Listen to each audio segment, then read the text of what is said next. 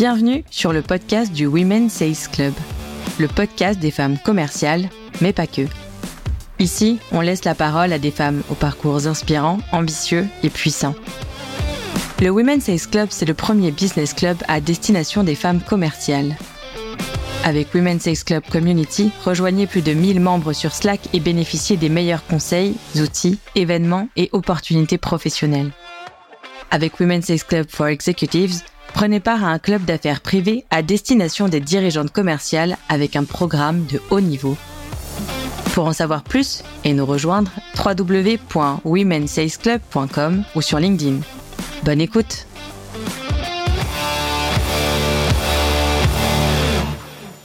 J'ai la chance de produire la première saison de ce podcast en partenariat avec Tomcat et je suis obligée de vous raconter l'histoire derrière ce partenariat.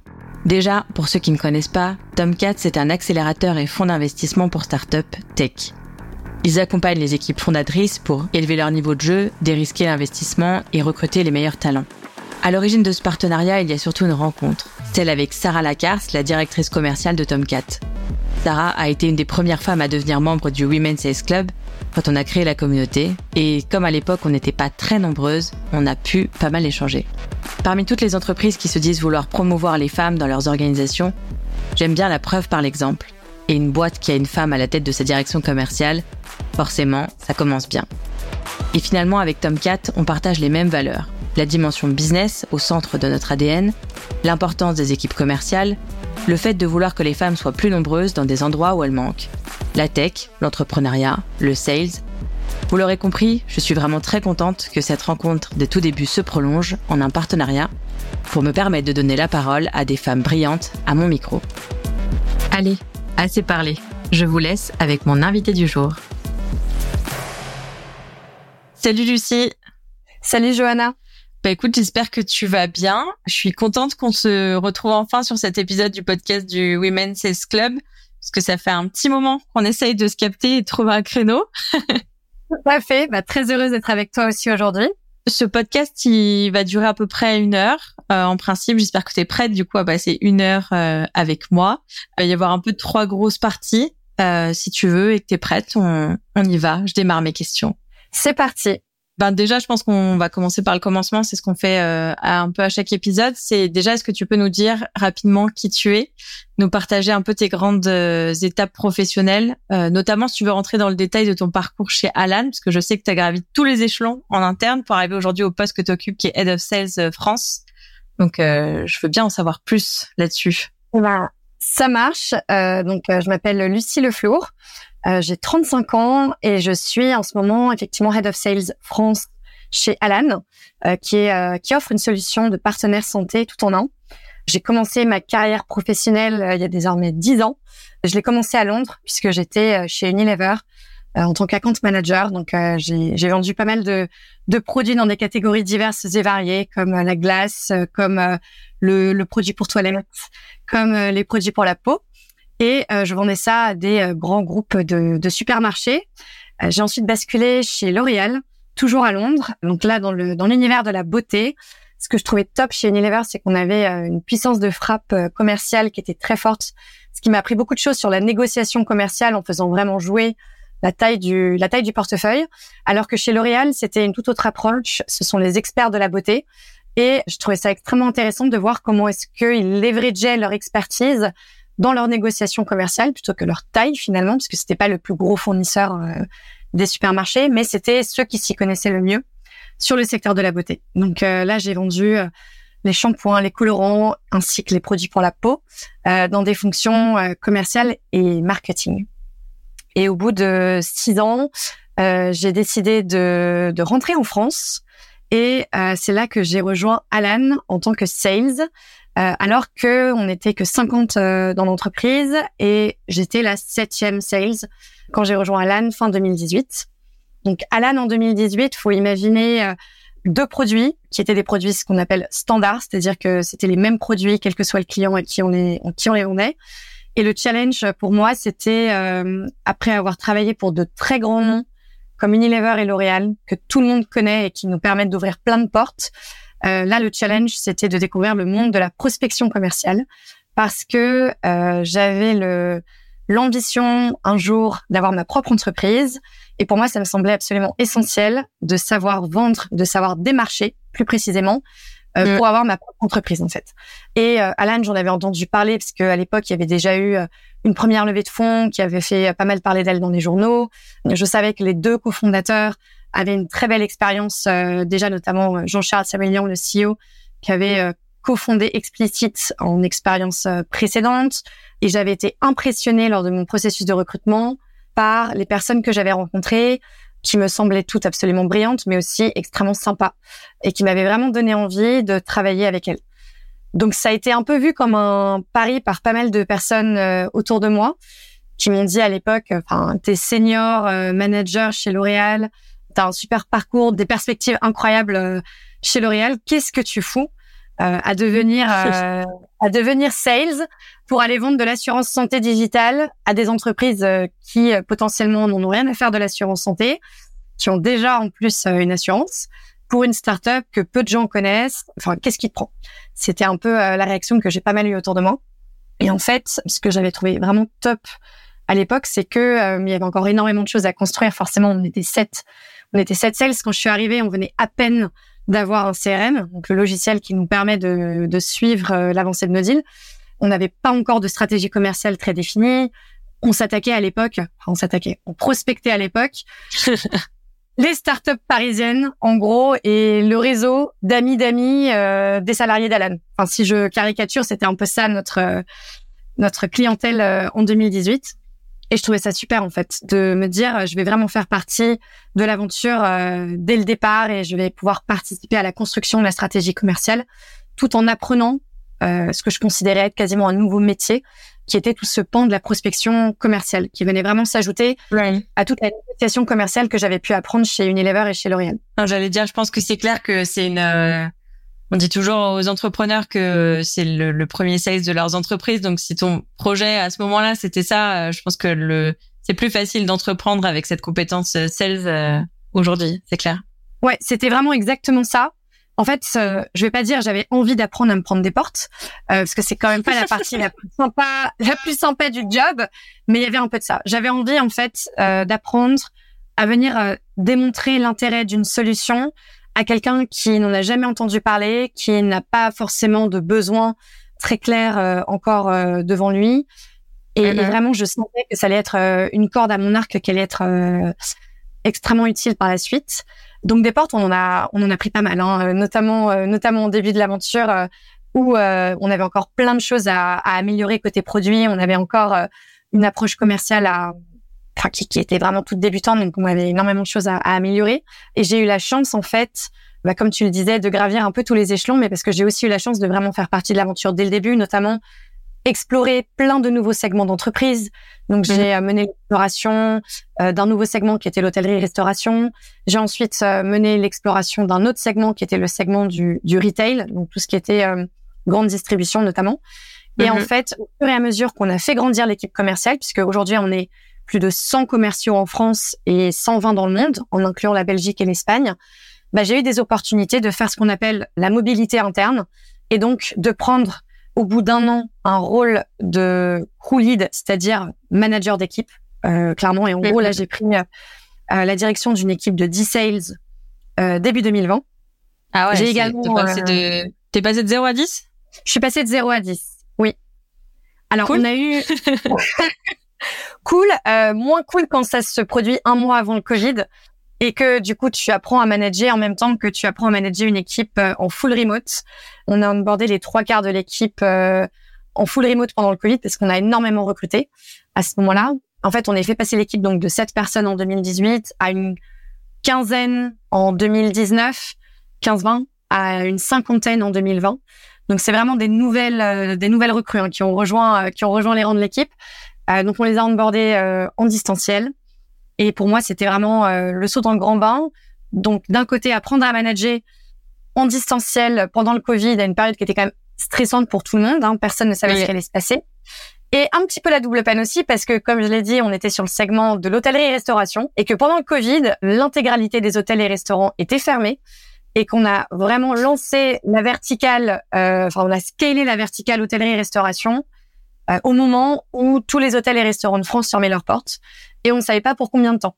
Donc on a en plus dû se poser toutes les questions de est-ce que c'était la bonne idée de mettre 10 sales euh, donc, euh, enfin, 10 ressources commerciales sur un segment euh, sur lequel on n'a aucune visibilité en termes d'activité sur les prochaines semaines et sur les, les, prochains mois. On a pris le pari de conserver l'équipe en place en se disant que le confinement n'allait pas durer pour toujours. Je pense que si on avait su à l'époque qu'on allait avoir autant de confinements, déconfinements, reconfinements, couvre-feu, je ne sais pas si on aurait potentiellement pris la même décision. Avec le recul, en tout cas, on est extrêmement content de l'avoir fait parce que ça nous a obligés à être extrêmement créatif dans notre approche commerciale, à apporter de la valeur différemment, à essayer d'accompagner les hôtels et les restaurants euh, pendant cette période avec beaucoup de conseils, notamment sanitaires, en utilisant notre casquette de partenaire santé. Donc, euh, donc ça, ça a été euh, une première expérience de management assez sportive. Suite à ça, j'ai pris la direction de l'équipe donc retail puisqu'on a lancé la verticale retail un an plus tard. Mm-hmm. C'est là où j'ai pris la direction de l'équipe retail, en plus de conserver la direction de l'équipe hôtellerie-restauration.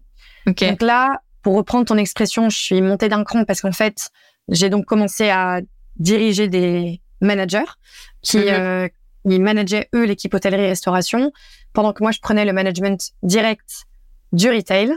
Ouais. Et l'année suivante, je n'avais plus de management direct de sales.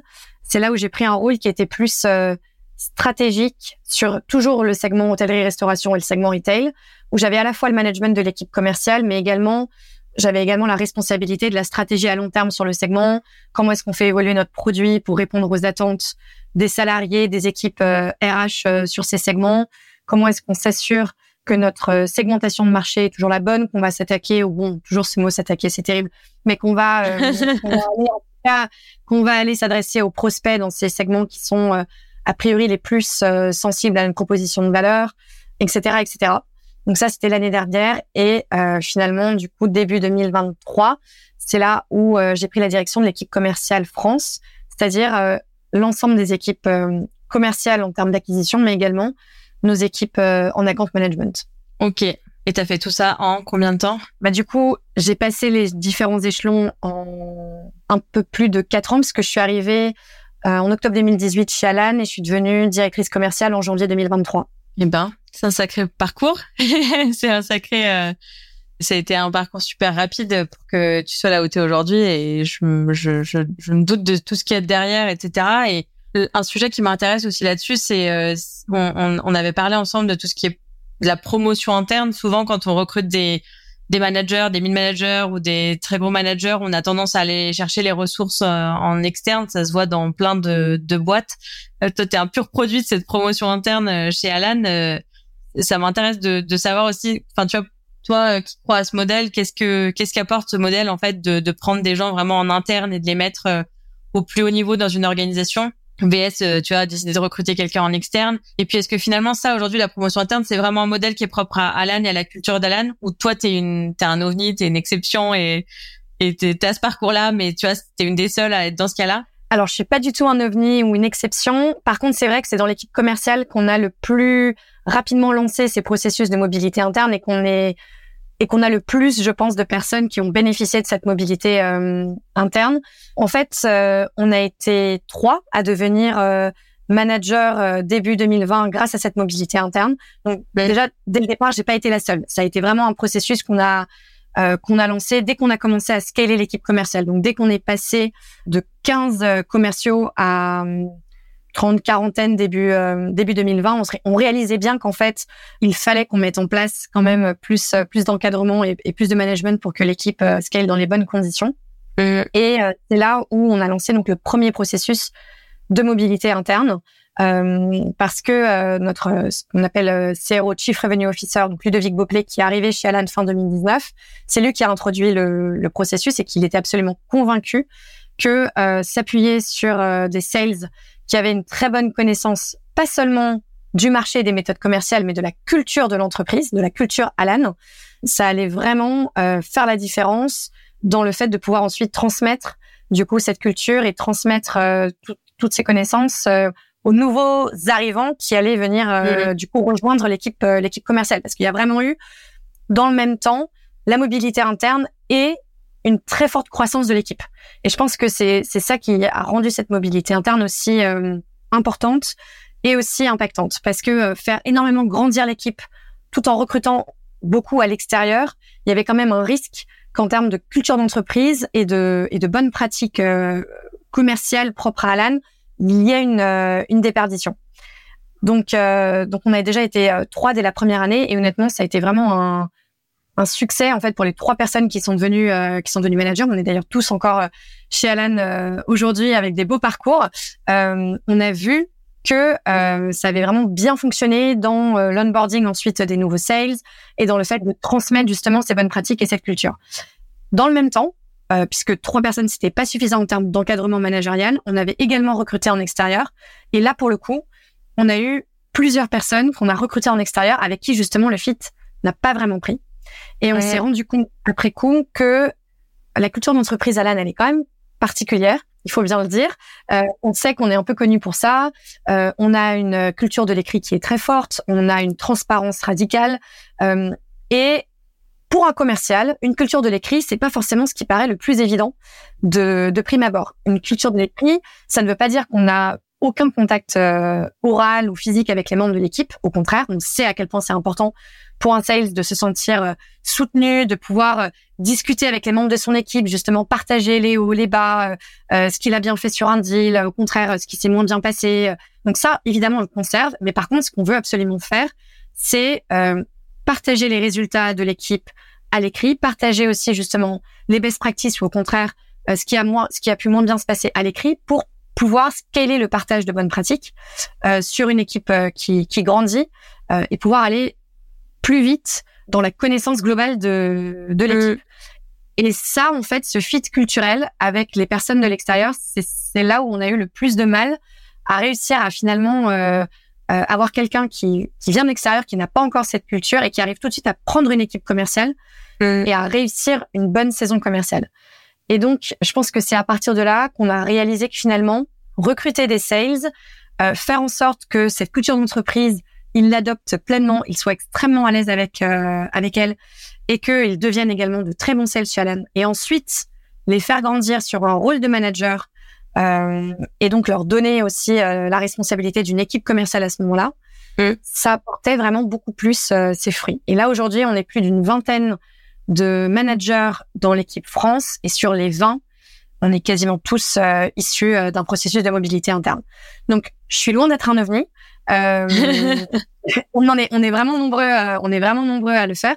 C'est important de préciser qu'on ne fait pas uniquement des mobilités internes pour devenir manager, parce que on ne considère pas que le management soit forcément la finalité de tout.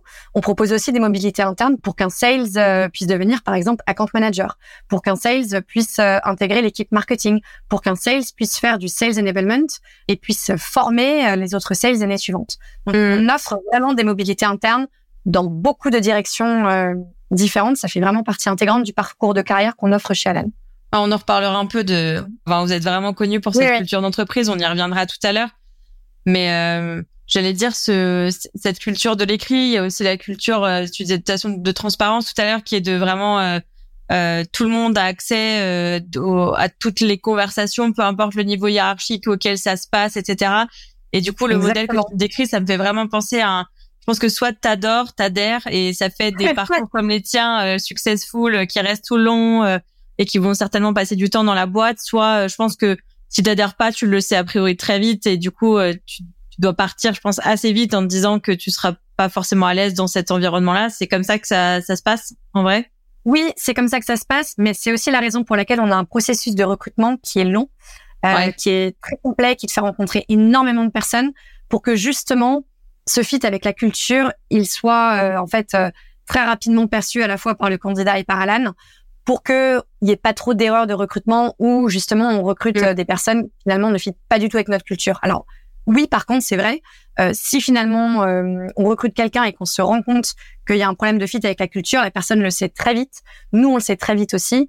Et dans ces cas-là, effectivement, euh, c'est un peu le côté ça passe ou ça casse, mais c'est pas au bout de un an que la personne va se dire ah bah finalement côté culture, je m'y retrouve pas. Ah, parce que parce que la culture est quand même tellement spécifique qu'on le sait effectivement rapidement si c'est fait si c'est fait pour nous ou pas. Ouais. bah, j'avais eu quelques mon, mon, mon associé du coup qui a cofondé le Women's Sales Club avec moi, Jade est passé par par Alan, donc est pas parti pour des raisons de culture pour le coup, est parti par par, par envie de faire de l'entrepreneuriat, mais c'est vrai que du coup euh, j'ai eu quelques échos aussi un peu de, de, cette, de cette culture-là, mais qui a, qui a, des aspects aussi qui sont assez géniaux. Euh, toute la partie transparence, c'est vraiment des choses sur lesquelles vous avez été très salués. Euh, si on revient un peu aussi au, au fait qu'on est dans le podcast Women Sales Club, aujourd'hui, tu une femme à la tête d'une équipe commerciale. C'est toujours un sujet parce que en fait, euh, moi, les questions que je me pose aujourd'hui et ce qu'on défend aujourd'hui, c'est aussi pourquoi il y a, tu vois, à peu près 45% de femmes qui sont à des postes de junior dans le 16 et pourquoi les directrices commerciales, on, on a vraiment du mal à, à, les, à les chercher. J'espère qu'à euh, je, euh, je, j'en aurai plus euh, en, en, tête aussi qui me viennent spontanément. C'est aussi ça le, truc, c'est non seulement qu'elles qu'elles soient ces postes-là et puis qu'on que ce soit des noms qu'on identifie auxquels on pense très rapidement quand on pense direction commerciale. Pourquoi on n'en a pas plus enfin, comment on fait pour en avoir euh, plus Est-ce que vous en avez euh, T'es une des seules directrices commerciales chez Alan ou pas du tout? Euh, Et puis comment tu vois aujourd'hui tu vendrais toi? Ça fait beaucoup de questions, hein, mais comment aujourd'hui tu vendrais euh, une carrière 16 à, à une jeune femme qui démarre quoi? Qu'est-ce que tu trouves génial dans ce que tu fais aujourd'hui? Alors, ça fait beaucoup de questions. Je vais essayer de les prendre euh, dans l'ordre et tu me diras si j'en rate quelques-unes. Yes. La première question de pourquoi est-ce qu'on a 45% de femmes euh, chez des rôles euh, juniors en sales et pourquoi est-ce qu'on a finalement pas tant de femmes dans des rôles de, direction commerciale Je n'ai pas la science infuse, donc honnêtement, je peux pas te dire que j'ai la réponse euh, la réponse absolue à cette question. Je pense qu'il y a un sujet de confiance en soi et d'assertivité. De ce que je vois, alors les deux autres directeurs commerciaux d'Alan pour le coup sur la Belgique et sur l'Espagne sont effectivement deux hommes. Après sur sur les crew leads, il y a eu un moment où c'était plus de femmes que d'hommes. Aujourd'hui, on doit être à peu près à 50-50. Donc euh, déjà sur euh, sur les rôles de manager sales chez Alan, en termes de répartition femmes-hommes, il y a quand même un bon équilibre. Mais ce qui est certain, c'est qu'en termes de quand je vois autour de moi les personnes qui à un moment euh, sont venues me voir en me disant Lucie, euh, je veux devenir crew lead, je veux devenir manager, je veux prendre encore plus de responsabilités dans l'entreprise honnêtement, j'ai le sentiment à chaud euh, que c'est des discussions que j'ai plus eues avec des hommes qu'avec des femmes. Donc je me demande s'il n'y a pas un sujet, à un moment, d'oser dire euh, de façon extrêmement assertive euh, à quelqu'un, en fait, je veux prendre un rôle, un rôle de leadership. je sais que j'en suis capable, je sais que j'ai les épaules. et honnêtement, même moi, hein, avant de dire aujourd'hui, en fait, oui, je pense que la direction commerciale France d'Alan, je peux le faire je pense que je peux être Head of Sales France. Il m'a fallu du temps. Et pourtant, je pense qu'en termes de, résultats euh, commerciaux, en termes de, des feedbacks que j'avais pu avoir sur mon style de management, c'était plutôt, euh, c'était plutôt très positif. Mais pour que je m'imagine moi-même pouvoir devenir directrice commerciale France, dans mon esprit à moi, il m'a fallu du temps. Quand je suis devenue Head of Sales France, j'ai quand même eu un bon gros syndrome de l'imposteur pendant un mois, un mois et demi, alors que j'avais plus de quatre ans d'ancienneté dans la boîte et un niveau de seniorité qui était euh, qui était élevé et euh, des résultats commerciaux qui étaient très bons derrière moi. J'ai quand même eu ce syndrome de l'imposteur. Donc euh, je ne sais pas si c'est quelque chose qui est purement féminin parce que je sais qu'il y a des hommes hein, qui peuvent avoir des syndromes de l'imposteur et qui peuvent parfois voilà ne pas oser dire je, je, souhaite prendre ce rôle. Ce qui est certain, c'est que moi j'ai le sentiment d'avoir quand même vu plus d'hommes me dire je veux un rôle comme celui-ci, je veux prendre de plus de responsabilités, ou même me dire, euh, je veux pouvoir être promu dans six mois et je veux que tu m'aides à avoir cette promotion. Honnêtement, mm. euh, des femmes qui m'ont tenu ce même discours, j'en connais moins. Donc ça, c'est un premier, euh, c'est un premier pan. Après, euh, la deuxième raison que je vois, c'est aussi potentiellement, et je sais que c'est un sujet que tu voulais aborder plus tard, mais l'impact que la vie de famille, notamment la maternité, etc., peut aussi avoir à un moment sur ses ambitions professionnelles. Et là, je ne sais pas à quel point euh, ce que je dis euh, est vrai. À nouveau, je n'ai pas l'inscience infuse, c'est mm. vraiment une pure impression personnelle. Mais c'est vrai que je vois quand même, euh, voilà, l'impact que parfois la vie de famille, le temps de la vie de mm. famille peut prendre. Et je vois la dose de travail que j'ai dû fournir pour devenir directrice commerciale chez Alan. Et je me dis honnêtement, si j'avais eu un enfant les trois dernières années, je, je sais que je n'aurais pas pu délivrer la même charge de travail alors, est-ce que ça aurait eu un impact sur ma progression? Est-ce que je ne serais pas devenue Head of Sales chez Alan si j'avais eu un enfant? Je n'en sais rien. Et j'ose espérer que, que je serais quand même devenue Head of Sales chez Alan si j'avais eu un enfant. ce qui est certain, c'est que j'ai le sentiment d'avoir beaucoup travaillé sur les dernières années et que j'ai eu la chance de pouvoir le faire parce que euh, je n'avais pas euh, d'autres euh, contraintes personnelles et que j'ai choisi du coup de consacrer ce temps-là à mon travail. Ouais, c'est vrai que c'est un sujet qu'on devait aborder tout à l'heure. On peut l'aborder maintenant. mais c'est vrai que quand on s'était rencontrés avant l'enregistrement aujourd'hui de cet épisode de podcast, c'est quelque chose qui m'a marqué. Que tu assumé le fait de dire, moi, je pense vraiment que le fait de pas avoir d'enfant, ça m'a permis d'accélérer ma carrière. Et j'ai l'impression que la plupart des enfin certaines femmes aussi que je connais autour de moi qui ont réussi très fort à des âges assez euh, jeunes sont aussi des femmes qui n'ont pas eu d'enfants et je trouvais que cette prise de position elle était assez forte et après je la enfin je moi j'ai j'ai vois quand on avait discuté j'ai le cas inverse c'est-à-dire que moi j'ai une petite fille que j'ai eu assez tôt euh, elle a trois ans euh, j'ai jamais l'impression pour le coup que ça m'a ça m'a desservi pourtant j'ai tu vois j'ai eu des jobs de sales j'ai pris un poste de chief of staff aujourd'hui je monte une boîte et et j'ai pas l'impression que ça m'ait freiné. Alors ça m'a peut-être freiné des fois psychologiquement parce que j'ai commencé à culpabiliser à des moments, de partir en déplacement, etc. Mais mais je trouve ça intéressant aussi de ben, d'avoir le discours que tu as et d'expliquer pourquoi toi tu penses qu'aujourd'hui ça a été un accélérateur euh, selon toi.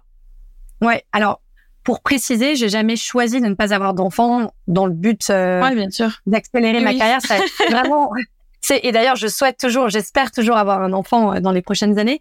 Euh, et, et clairement, euh, je ne vois pas le fait d'avoir un enfant dans les prochaines années comme quelque chose qui qui va euh, qui va avoir un impact négatif sur ma carrière. Mais c'est plutôt un constat que je fais où euh, j'observe que voilà, j'observe que le fait de ne pas avoir eu un enfant, bah finalement, j'ai pu consacrer beaucoup de temps à ma carrière et je me, dis, je me dis du coup, bah potentiellement cet investissement de temps dans ma carrière, ça m'a permis aussi d'avoir un impact qui a fait que je me suis potentiellement démarquée par rapport à d'autres personnes dans l'entreprise et qui m'a mené à avoir ce poste. Mais par contre, euh, c'est certain que c'est pas une, une position euh, que je défends de dire euh, voilà, si vous avez des enfants plus tard, ça accélérera, votre carrière. Ça, c'est sûr.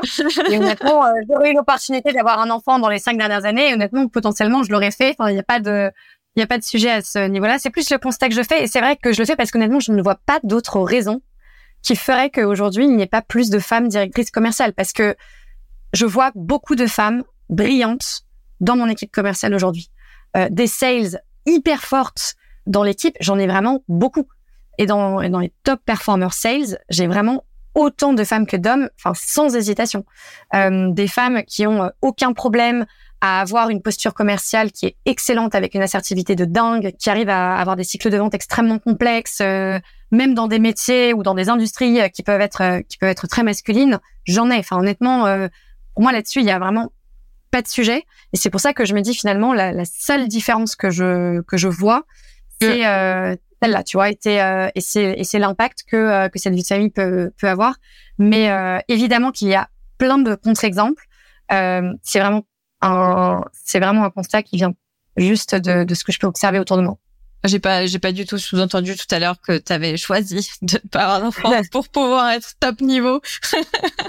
Mais c'est vrai que je pense après il y a autant de positions que d'histoires, que de cas personnels, etc. Mais c'est moi, enfin, j'en ai déjà discuté avec pas mal de, de sales directors, de femmes qui ont des très belles carrières et et qui font aussi ce constat-là de dire qu'à un moment donné, la vie de famille, la maternité, ça vient un peu euh, foutre la merde dans ta carrière et que soit euh, en fait t'es bien entouré euh, que ce soit professionnellement personnellement et tu rebondis de ça euh, soit c'est pas le cas que ce soit professionnellement ou personnellement avec une boîte qui te remet pas au top et une, tu as un conjoint peu importe qui te remet pas non plus au top et, et, et c'est ce moment-là où il y a du décrochage qui donc je suis assez d'accord qu'il y a sûrement quelque chose qui est lié à ça euh, qui l'explique quoi et, et d'ailleurs là-dessus, sur euh, sur la boîte qui était remis au top, euh, nous ça fait vraiment partie de nos objectifs avec Alan, c'est de s'assurer que le retour après un congé maternité se fasse dans les meilleures conditions possibles et que mm. euh, les femmes de l'équipe puissent évoluer alors qu'elles sont en congé maternité.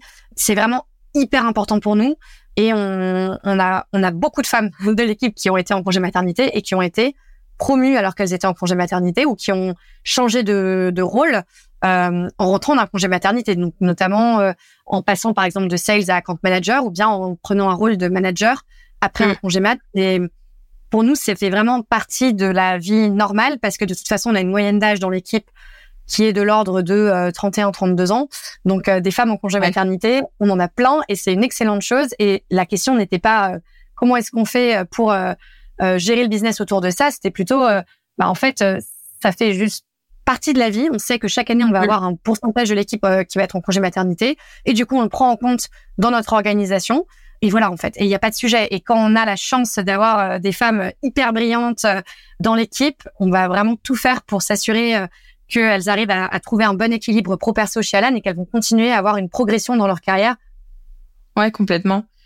Vu qu'on a on a un peu euh, on, a un peu changé l'ordre de ce qu'on voulait se dire euh, ensemble, je vais je vais poursuivre sur le sur pas sur le sujet de la maternité en tant que telle, mais de se dire aujourd'hui euh, est-ce que tu es plutôt optimiste ou pessimiste sur le fait que en tant que femme tu peux tout avoir, c'est-à-dire T'en as dit un peu un morceau tout à l'heure, mais j'espère que c'était pas du, du pessimisme sur la question. Mais euh, tu as le super. Enfin, si ton goal c'est euh, le super poste, je parle quand je dis super poste, c'est euh, la reconnaissance que tu peux avoir, le niveau de salaire, ça, ça dépend de, de tes critères.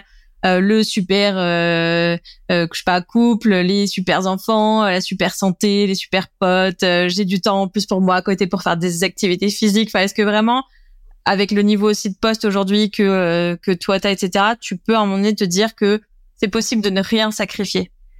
Alors non, je suis pas du tout pessimiste sur le sur le ouais, clairement pas, euh, puisque comme je te le disais, moi aussi. Euh, j'aimerais, j'aimerais beaucoup pouvoir avoir un, un, enfant dans les prochaines années.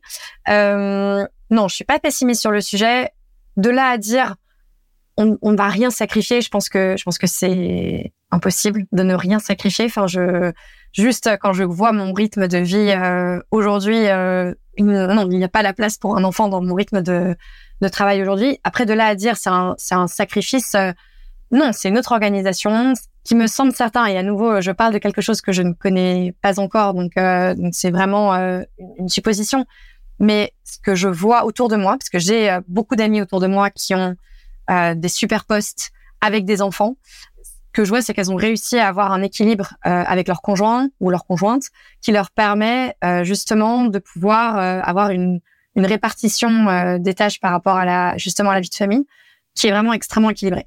Donc donc c'est et c'est cet équilibre là et c'est ce 50-50 là dans leur couple qui leur permet de pouvoir dégager du temps pour des responsabilités, enfin pour des des responsabilités importantes, mais également parfois pour des déplacements, euh, pour des deadlines. Euh, et tu mentionnais tout à l'heure que euh, tu avais eu un enfant très jeune et que ça t'avait pas empêché d'avoir une, une super carrière, notamment de, de faire des déplacements, etc.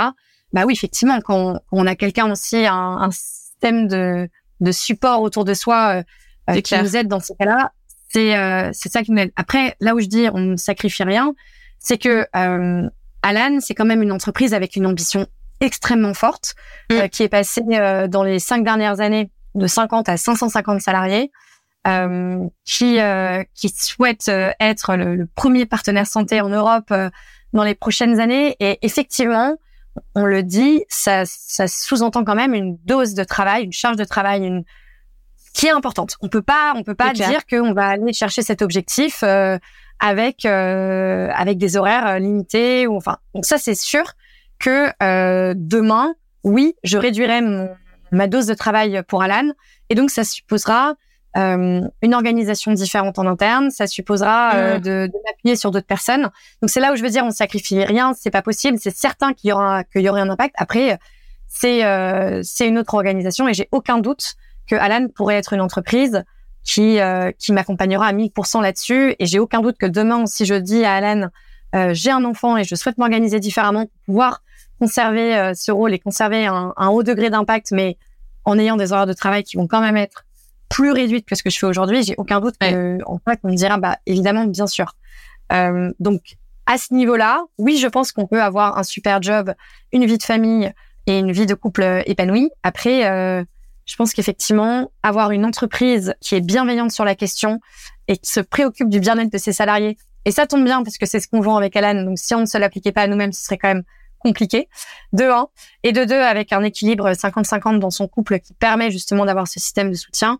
Oui, ça me paraît absolument essentiel. D'ailleurs, en, enfin, en reparlant de, de tout ça, en revenant au sujet de Alan aussi et de, tu parles de culture d'entreprise, tu parles de bienveillance, tu parles des retours en congé mat, mais il y a un, un, point qui nous concerne aussi là particulièrement sur le côté euh, sales, euh, sur cette culture, c'est le fait que chez vous, les sales n'ont aucun variable. Alors, euh, moi, la première fois que j'ai vu ça, euh, ça m'a surprise, mais parce que je suis plutôt classique dans mon raisonnement sur le sujet. Euh, donc, je te demande pas vraiment si t'es pour ou contre euh, les variables, euh, mais j'aimerais savoir pourquoi tu crois à ce système. Est-ce que ça marche vraiment, de vrai, en étant honnête? Et puis, est-ce que il n'y a pas aussi d'autres systèmes que l'absence de variables qui seraient, je sais pas, des variables collectifs euh, des variables inter-équipes qui assurent en même temps que la performance aussi l'alignement des équipes. On sait que souvent dans entre sales marketing, sales produits, tu vois, il peut y avoir des fois des petites dissonances. Donc, euh, est-ce que tu peux me parler de ça, de, de ce positionnement très fort que vous avez là-dessus, et puis euh, des alternatives aussi qui existent? Alors, promis, je ne vais pas utiliser de, de langue de bois. moi, je suis personnellement convaincue parce que j'ai vu les effets hyper positif qu'il y a eu sur l'esprit d'équipe que ça a créé dans que ça a créé euh, dans dans toute la communauté sales.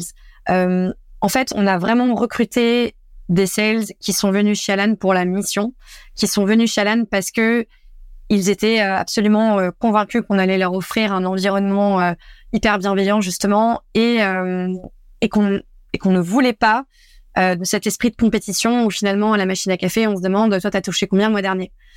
Et ça nous a permis euh, d'avoir vraiment cet état d'esprit donc dans l'équipe où en fait on met autant en valeur la performance individuelle commerciale que l'impact qu'on va avoir sur la performance des autres. Typiquement, sur des deals complexes, on sait travailler sur un deal à deux, à trois, ça augmente vraiment nos chances de trouver la meilleure approche commerciale et de signer le deal. Mais concrètement, si demain on dit à un sales qui a un variable, bah tiens s'il te plaît, est-ce que tu peux venir aider ton camarade sur ce deal? Il va être en mode bah ok mais qu'est-ce que j'y gagne? Est-ce que du coup ça veut dire que moi aussi je touche un variable? Est-ce que etc alors que là on est vraiment en mode bah en gros dans nos principes culture euh, d'entreprise le fait d'avoir un impact collectif le fait d'aider les autres membres de de l'équipe c'est vraiment valorisé. Et d'ailleurs euh, dans notre grille de, de salaire dans notre grille de niveau euh, l'impact sur son équipe puis l'impact sur la communauté puis l'impact sur l'entreprise est l'un des critères qu'on va utiliser pour du coup mesurer euh, euh, le niveau de seniorité de, de quelqu'un dans l'entreprise. Est-ce que déjà là-dessus c'est, c'est clair? Parce que je sais que j'ai utilisé beaucoup de mots non, non, hyper propres à Alan. Non, non. non, j'ai, un, peu, j'ai un peu oublié là-dedans, donc ça va maintenant. Je, je, j'arrive à, j'arrive à comprendre tout ce que tu dis.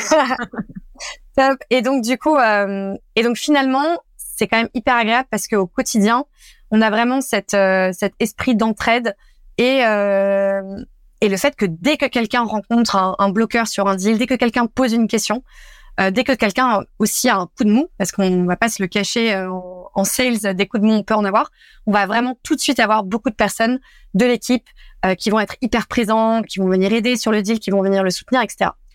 Cela étant dit, on est sales et oui, effectivement, euh, avoir une récompense quand on signe un deal, c'est toujours mieux. Donc, ce qu'on essaye de faire pour quand même venir apporter euh, le côté reward suite euh, à la signature d'un deal et donc suite à un impact qu'en fait euh, quand même sur sur l'entreprise.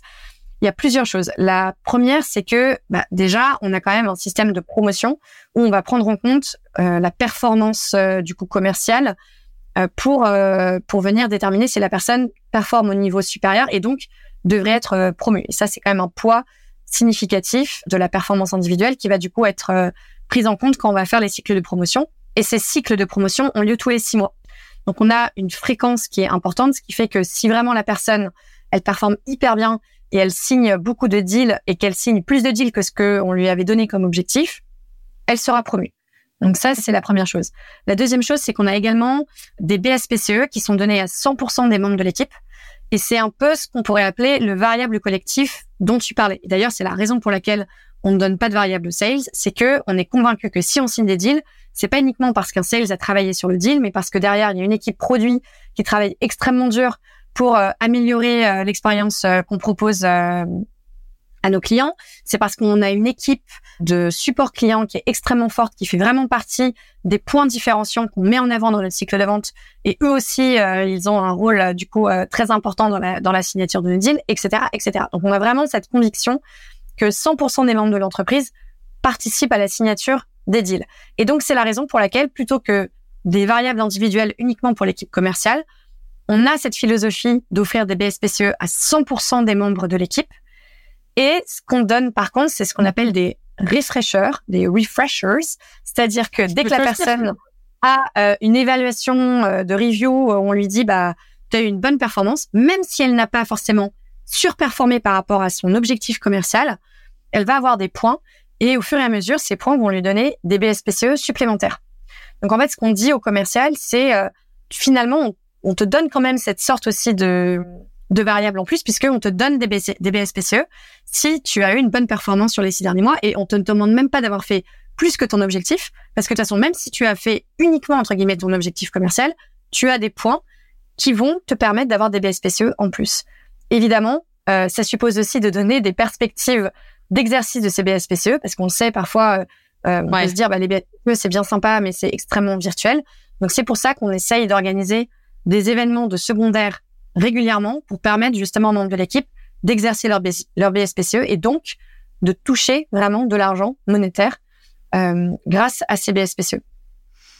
Et t'as jamais eu l'impression que si tes équipes avaient un système de variables ou un système d'argent qui touche en cas de surperformance, etc., est-ce que vraiment ça permet pas quand même ce moi, tu vois, en plus, c'est très hypocrite que j'ai ce discours-là parce que si, si d'anciennes personnes qui ont travaillé avec moi en tant que sales euh, m'entendent, ils vont rire, mais euh, j'ai toujours défendu le fait d'avoir des, des, variables très faibles, d'avoir un gros fixe, puisque le variable était pas du tout un élément qui me challengeait. Moi, quand j'étais dans une entreprise, un poste de sales, j'étais là pour performer quoi qu'il. C'était mon, tu vois, c'était mon mindset qui était comme ça. Et le variable m'aidait pas à faire le kilomètre d'après. Donc ça, c'est la vérité c'est ma vérité. Mais pour autant, j'ai quand même remarqué qu'il y a plein de personnalités différentes, de gens qui sont sales, et qu'il y a vraiment pas mal de gens quand même qui, euh, s'ils ont, euh, tu vois, du variable, s'ils ont de la surperf, sont capables quand même d'aller déclencher, tu vois, le, le dernier kilomètre, euh, l'effort supplémentaire, enfin vraiment le truc qui va te permettre de passer de on est bien à on est au top, quoi. Et est-ce est que est-ce que du coup vous recrutez en fonction de ça, c'est-à-dire des gens qui ont ce mental de euh, c'est pas le variable qui va me driver, ou est-ce que tu penses quand même au fond de toi que des fois, ça aurait pu quand même un peu faire la diff? Alors, évidemment que je me suis déjà posé la question. Honnêtement, on remet notre modèle en question hyper régulièrement pour euh, justement euh, ne pas être figé en se disant oui, on a on a choisi cette voie-là et on, on, va la conserver quoi qu'il. Évidemment, on se pose quand même régulièrement la question.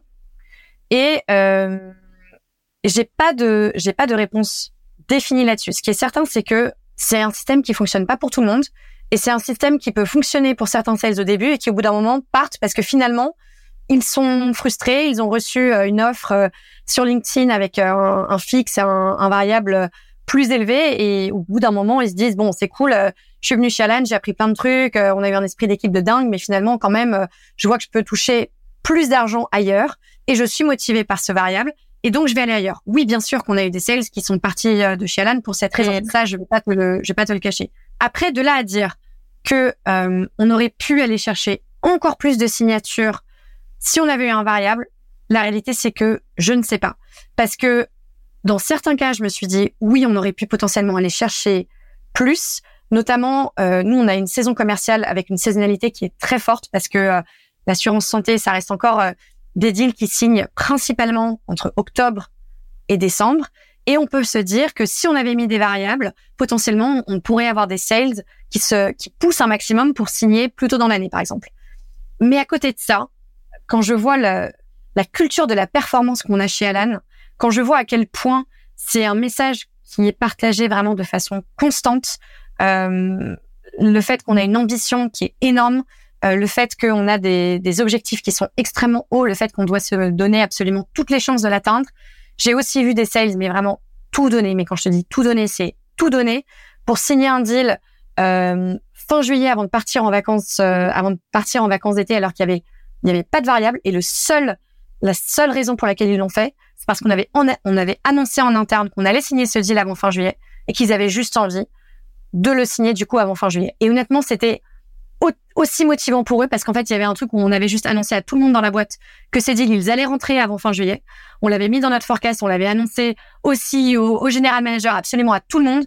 Et le sales, c'est juste en mode, en fait, c'est juste pas envisageable pour moi de partir en vacances tant que ce deal, il est pas rentré. Et, et vraiment, il n'y avait pas besoin de variable pour ça, tu vois. Et je, c'est plutôt cet état d'esprit-là qu'on cherche à vraiment euh, insuffler. Et évidemment que derrière, ce sales qui a tout donné, qui a rentré un deal magnifique euh, à fin juillet, bien sûr que derrière, c'est aussi pris en compte quand on évalue sa performance et quand on réfléchit après aux, aux évolutions euh, dans l'entreprise. C'est peut-être ça la bonne méthode pour signer plus de deals, c'est euh, le mettre dans ton forecast, en parler à absolument toute ta boîte, te commit dessus. Tu rigoles, tu rigoles, mais c'est exactement ce qu'on fait. Hein. C'est vraiment exactement ce qu'on fait. Et en fait, ce qu'on dit au sales, c'est donnez-vous vos propres objectifs individuels. Puis bah, s'ils ne le font pas, on les, on les donne pour eux, mais on regarde leur pipe, on dit en fait, il n'y a pas de raison que ce deal, tu doives attendre quatre semaines de plus pour le signer. Tu as tous les voyants qui sont ouverts. Euh, Vas-y, on crée un rétro-planning et on s'assure que le deal il soit signé, là par exemple, à fin septembre. Et ensuite, une fois qu'on a donné cet objectif-là au sales, une fois que le sales a dit, OK, banco, je fais tout pour le signer fin septembre, on met dans tous les forecasts, on communique dessus en interne et derrière, du coup, bah forcément, il y a cette envie il y a cette envie d'aller le chercher. Et honnêtement, ça fonctionne, ça fonctionne plutôt pas mal. Donc, euh, je ne dis pas que, que c'est la vérité absolue à nouveau. Et je sais qu'il y a certains sales euh, qui vont avoir besoin de cette motivation financière en plus pour tout donner. Mais en tout cas, pour nous, ça, ça fonctionne, euh, ça fonctionne bien. Et on n'a pas le sentiment de voir des sales disant, écoute, c'est pas grave. Au pire, ça signera le mois prochain. Alors, ça peut encore arriver de façon, de façon exceptionnelle, mais, mais maintenant, on est quand même hyper vigilant à éviter ça parce qu'on a trop connu ces deals qui, qui glissent. Et le deal qui glisse, je pense que c'est la hantise, c'est la hantise de tout commercial et de tout head of sales. C'est le deal qui glisse euh, d'un mois à l'autre. après, ça dépend comment t'es objectivé, mais euh, euh, tu vois quand ça glisse d'un mois à l'autre, mais quand ça glisse d'un quarter à l'autre, et puis alors quand ça passe deux quarters, quoi, c'est-à-dire à la base tu l'avais mis en mars, et puis ça, ça finit par se signer en septembre, et, et tu sais même plus comment justifier le fait que t'es le même deal dans ton pipe depuis six mois. c'est ça.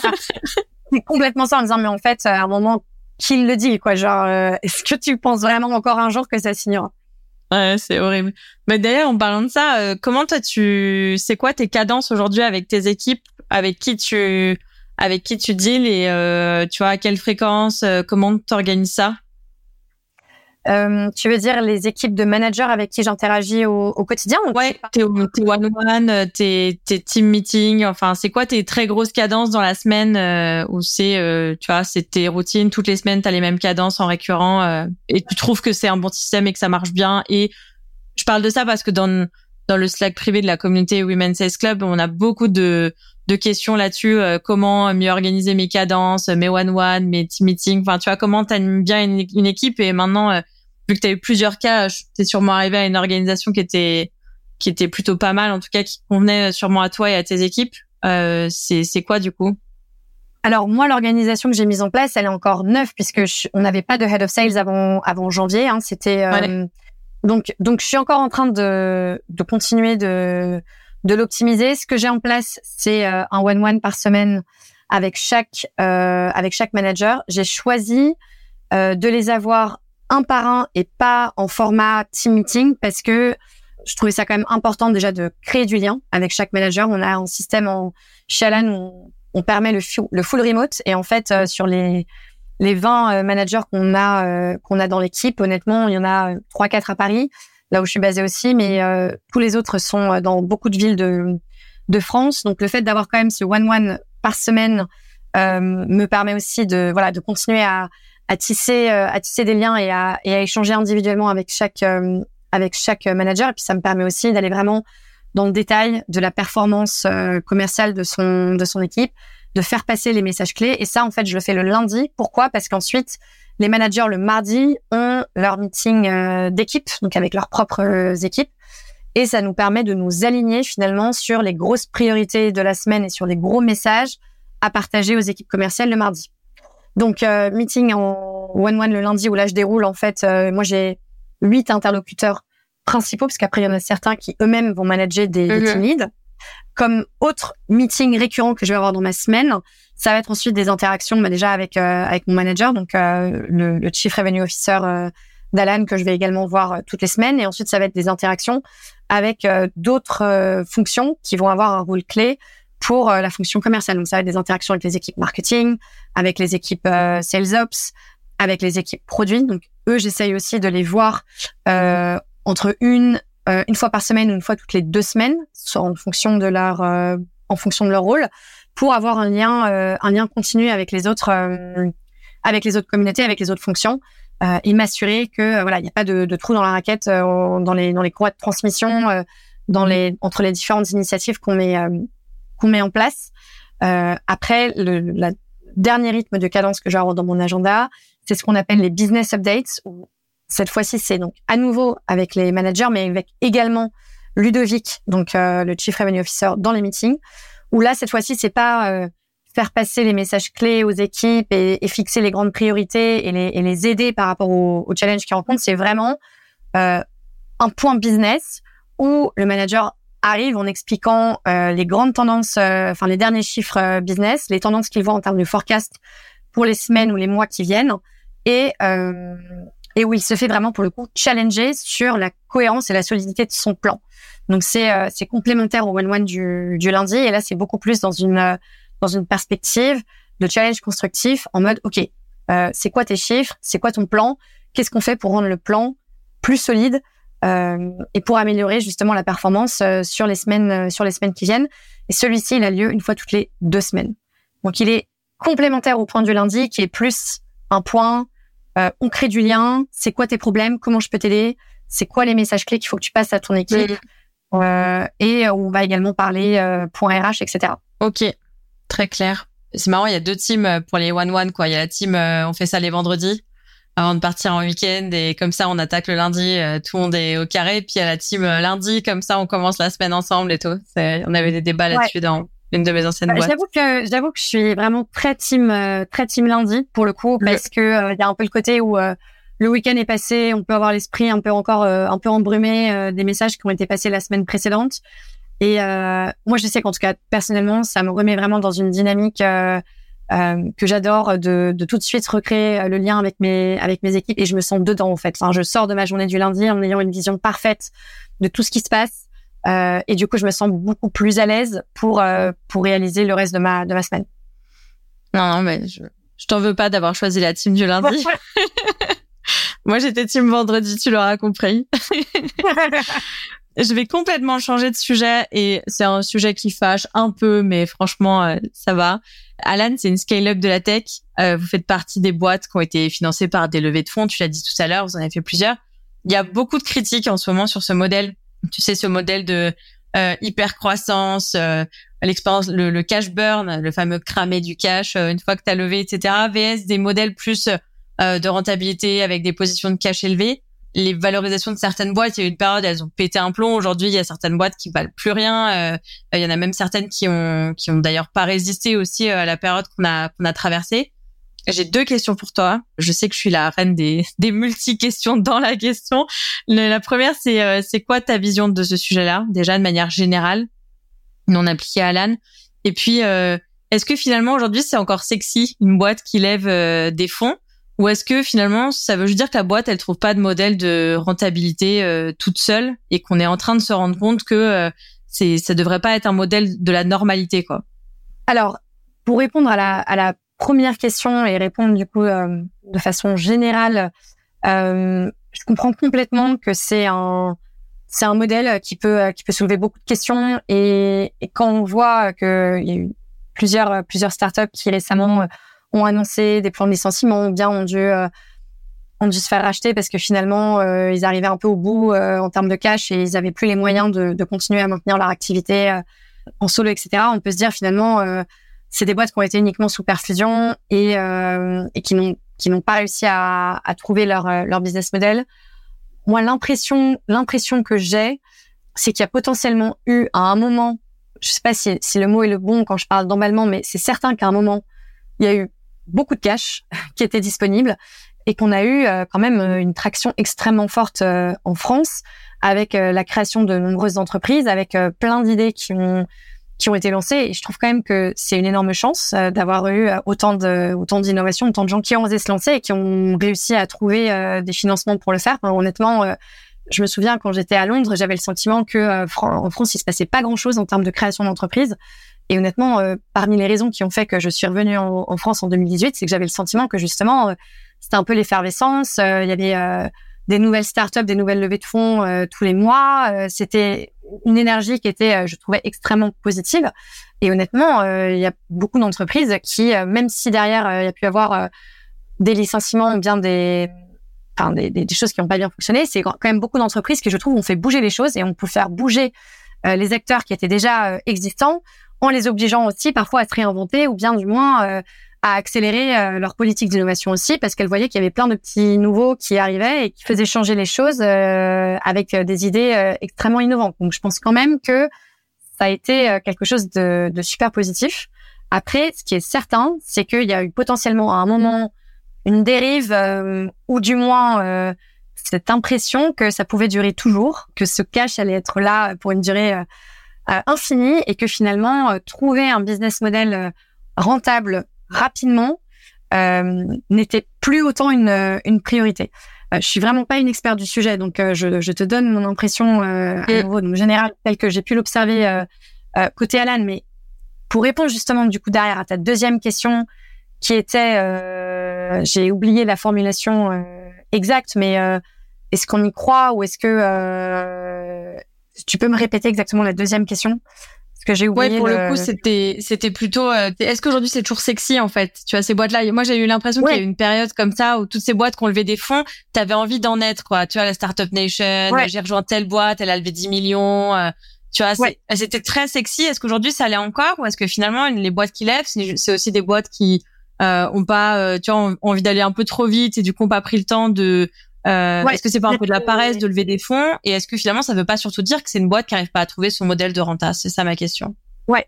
Bah, pour moi, c'est complètement lié euh, au timing des levées de fonds euh, et euh, typiquement une entreprise qui existe depuis 10 ans qui continue de lever des fonds quand on est arrivé à sa série H. Enfin, c'est, je trouve personnellement, oui, un signe, un signe qui est très peu rassurant sur la capacité de l'entreprise à avoir trouvé un business model qui tient la route. Cela étant dit, chez Alan, honnêtement, je n'ai jamais eu le sentiment que euh, les levées de fonds étaient euh, juste une fuite en avant parce qu'on n'arrivait pas à trouver un business model qui était rentable. C'était des levées de fonds qui étaient toujours décidées dans un, dans un contexte où on essayait de trouver le bon équilibre entre la croissance de l'entreprise et justement l'atteinte de la rentabilité. Et à un moment, faut pas se, faut pas se leurrer. Évidemment que pour faire grandir une entreprise euh, aussi vite qu'Alan euh, on est quand même aujourd'hui à plus de 400 000 membres dans un secteur aussi réglementé que l'assurance santé où il faut des fonds importants pour pouvoir derrière euh, rassurer euh, les régulateurs sur notre capacité à pouvoir justement rembourser les frais de santé et à faire face à des événements imprévus.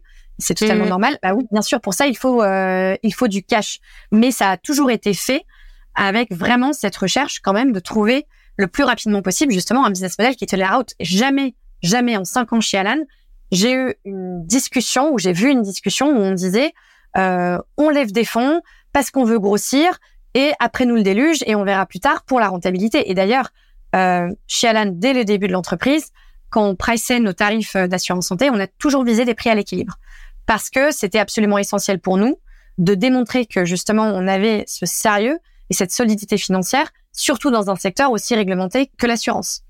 Donc, on a eu des levées de fonds qui ont été très importante, mais c'était toujours dans la recherche de cette euh, de cet équilibre.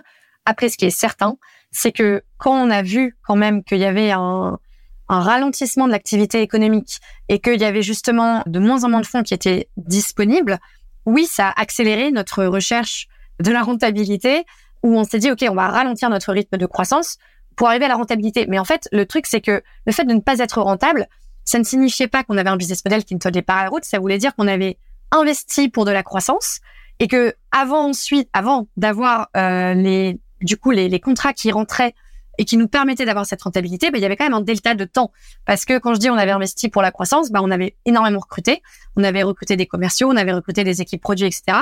Et avant que ces commerciaux ensuite arrivent dans l'entreprise, euh, fassent leur onboarding, commencent à prospecter, signent et que les contrats rentrent chez Alan et que l'argent rentre, bah oui, effectivement, il y avait un, il y avait un delta de temps. Et du coup, ça donnait effectivement ce, ce modèle où euh, la boîte n'était pas encore rentable, mais ça, ça ne signifiait pas que euh, on avait un modèle qui ne, qui ne tenait pas la route. Et donc, est-ce que si oui ou non bah, ça dépend vraiment pour le coup justement du business model de l'entreprise. Et donc, typiquement dans le cas d'une assurance santé, où il faut qu'on attende quand même le début du contrat et la rentrée euh, du revenu pour justement aller trouver cet équilibre bah en fait, euh, moi je, je voilà, j'ai jamais trouvé ça déconnant euh, de faire ces levées de fonds. C'était toujours extrêmement expliqué et il y avait toujours derrière ce, ce besoin de solidité financière pour euh, pour assurer les régulateurs. Donc oui, je considérais que c'était que c'était quand même un gage euh, de, de, développement, de croissance, de croissance qui est, qui est positif, mais euh, que c'était derrière suivi d'effets et de résultats, de résultats commerciaux. Donc c'était, ça restait rassurant et ça restait sexy. Après, des, des boîtes qui continuent de faire des levées alors qu'elles existent depuis 15 ans et qu'on a le sentiment qu'en fait c'est une fuite en avant, ça évidemment, je pense que maintenant aujourd'hui, tout le monde se dit attention, warning, qu'est-ce que c'est que ce modèle? Et je pense quand même dans le contexte actuel que le modèle on lève un peu moins et on s'assure de grossir potentiellement un peu moins vite, ça peut en rassurer, ça peut en rassurer certains. Et si j'étais aujourd'hui à choisir une entreprise, oui, je me méfierais un peu euh, dévalorisation à des montants euh, stratosphériques euh, dès le départ. Je pense que potentiellement, j'irai un peu plus vers une entreprise qui me dit on, on, va chercher une croissance voilà plus modérée, etc. Après, ça dépend. Ça dépend de l'industrie, ça dépend du secteur. Il y a des secteurs qui ont besoin d'énormément de fonds pour lancer une activité. C'est clair. Et, et c'est juste comme ça en fait. Enfin, et on aime bien utiliser l'exemple de du supermarché chez Alan parce que évidemment que cette question de la valorisation, et de la solidité financière, on l'a beaucoup de la part de nos clients. C'est normal. Ils cherchent un assureur. Ils veulent s'assurer qu'ils auront un assureur qui, euh, qui, a les reins, euh, qui a les reins solides. Mais typiquement, euh, demain, on lance une activité de supermarché. Bah, entre le fait de devoir acheter, louer les fonds, acheter le stock de marchandises qu'on va mettre dans le supermarché, recruter le personnel, etc., et pouvoir ensuite lancer son activité, bah, pour atteindre la rentabilité, oui, il va falloir du temps. Et ça suppose d'avoir beaucoup d'argent dès le départ pour pouvoir euh, lancer son activité. Donc, euh, chez Alan, ça a été plutôt ce modèle-là qui a été euh, qui a été choisi. Après, euh, notre objectif de rentabilité, il est extrêmement important pour nous et ça reste notre objectif pour 2025. Très bien. Merci d'avoir répondu de manière transparente à cette question. C'est le moment déjà du mot de la fin. Euh, c'est trois petites questions euh, du tac au tac que j'ai pour toutes mes invités, juste parce que j'ai certaines réponses qui me font souvent bien rire. La première, c'est un peu de te demander si t'avais pas été 16, t'aurais été quoi? Est-ce que tu sais? Euh, C'est difficile. En gros, entrepreneur, je pense. J'aurais adoré, j'aurais adoré créer ma boîte juste après l'école. c'est un peu le rêve que je n'ai jamais réalisé. Donc, je pense entrepreneur. Et quand j'étais petite, j'avais très envie d'être présidente de la République, mais honnêtement, euh, je pense que ça, euh, c'est très loin derrière moi. je pense que ça a dû passer quand tu as compris euh, ce que ça impliquait. c'est quoi le conseil que tu aurais aimé qu'on te donne à tes débuts ou que tu aurais aimé te donner à toi-même d'ailleurs à tes débuts et que tu dis ah si on m'avait dit ça ou si je m'étais dit ça ça aurait été quand même un gain de temps. À mes tout débuts de carrière professionnelle? Yes c'est, euh, c'est, je pense en fait, euh, c'est vraiment aie confiance en toi et ne pense pas, ne pense pas que les autres sont nécessairement meilleurs que toi. C'est, euh, c'est vraiment en fait, euh, enfin, aie complètement confiance en tes capacités à pouvoir faire absolument tout ce que tu, tout ce que tu aimerais faire. Euh, ça, j'aurais aimé qu'on le, qu'on le dise et qu'on le répète encore plus au début de ma carrière professionnelle. Ça reboucle avec ce que tu disais au début quand tu disais euh, j'ai eu peu de conversations avec des femmes qui me demandaient des augmentations, qui me demandaient de vouloir être là, qui me qui exigeaient de prendre tel poste, etc. Donc ça ça reboucle le début de notre conversation. Et euh, ça c'est la dernière, c'est ma préférée, c'est le bâche le plus sévère que tu te sois pris par un prospect ou un client. C'était une anecdote sur le sujet. Euh, j'en ai honnêtement j'en ai deux. Euh, j'en ai deux qui auraient pu être en, en concurrence. Euh, je vais choisir le je vais choisir le deuxième, il est moins vulgaire euh, pour être euh, pour être en, podcast. Soutenance commerciale, très haute intensité de, de soutenance. Euh, les enjeux étaient extrêmement élevés, deal euh, deal énorme. Et là, euh, extrêmement fier de présenter une slide PowerPoint avec toute l'équipe commerciale qui travaillera derrière sur le sur le deal, qui accompagnera le prospect sur le deal. Et là, la réponse en face extrêmement implacable. Vous avez des têtes de marchands de photocopieurs. Ça, c'était compliqué. oh, c'est vilain d'attaquer sur le physique. Mais qu'est-ce que c'est que cette, euh, cette remarque? C'était c'était compliqué. Euh, c'était très compliqué. Honnêtement, c'est hyper complexe de savoir comment répondre à ce genre de réflexion quand tu es en soutenance devant 25 personnes euh, à défendre une proposition commerciale extrêmement sérieuse et qu'on te dit qu'en fait, euh, ça très bien ce que tu fais, mais euh, ton équipe a l'air euh, à deux têtes de marchand de photocopieurs. Honnêtement, à part dire bah euh, non, je je ne savais. J'ai j'ai été un peu prise euh, un peu prise de dépourvu, j'avoue. Je pense que c'est le bâche c'est le bâche le plus violent que j'ai jamais eu. Ah, c'est le genre de situation, je pense que tu la reprends quelques jours après, tu as mille réponses à y donner, mais sur le coup, il se passe rien parce que c'était ça frise, tu frises de te dire ce que c'est que cette remarque. Le, tu frises et c'est juste, c'est juste un énorme choc de dire, mais c'est vraiment ça qui vient de dire. Je précise quand même que ma photo était aussi sur la slide, hein, donc euh, mais euh, mais voilà, écoute, je continue de penser que euh, de toute façon les marchands de photocopieurs sont des gens très bien, donc il n'y a pas de problème à ce niveau-là. D'ailleurs, qu'est-ce que ça veut dire Qu'est-ce que ça veut dire avoir une tête de marchand de photocopieurs? Je ne sais toujours pas. Je ne sais pas.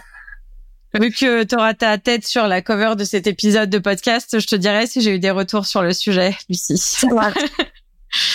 Bah écoute, on arrive à la fin de cet épisode. Merci beaucoup d'avoir euh, passé euh, tout ce temps avec moi et de nous avoir livré autant de autant de choses. Euh, merci beaucoup pour ton temps. Merci à toi. Et puis à, à très vite. Merci beaucoup, Jonah. À bientôt. Au revoir. Au revoir. Ça y est, c'est déjà la fin. Si vous avez aimé ce podcast, n'hésitez pas à le noter 5 étoiles. Merci d'avoir écouté cet épisode du podcast du Women's Sales Club et à la semaine prochaine.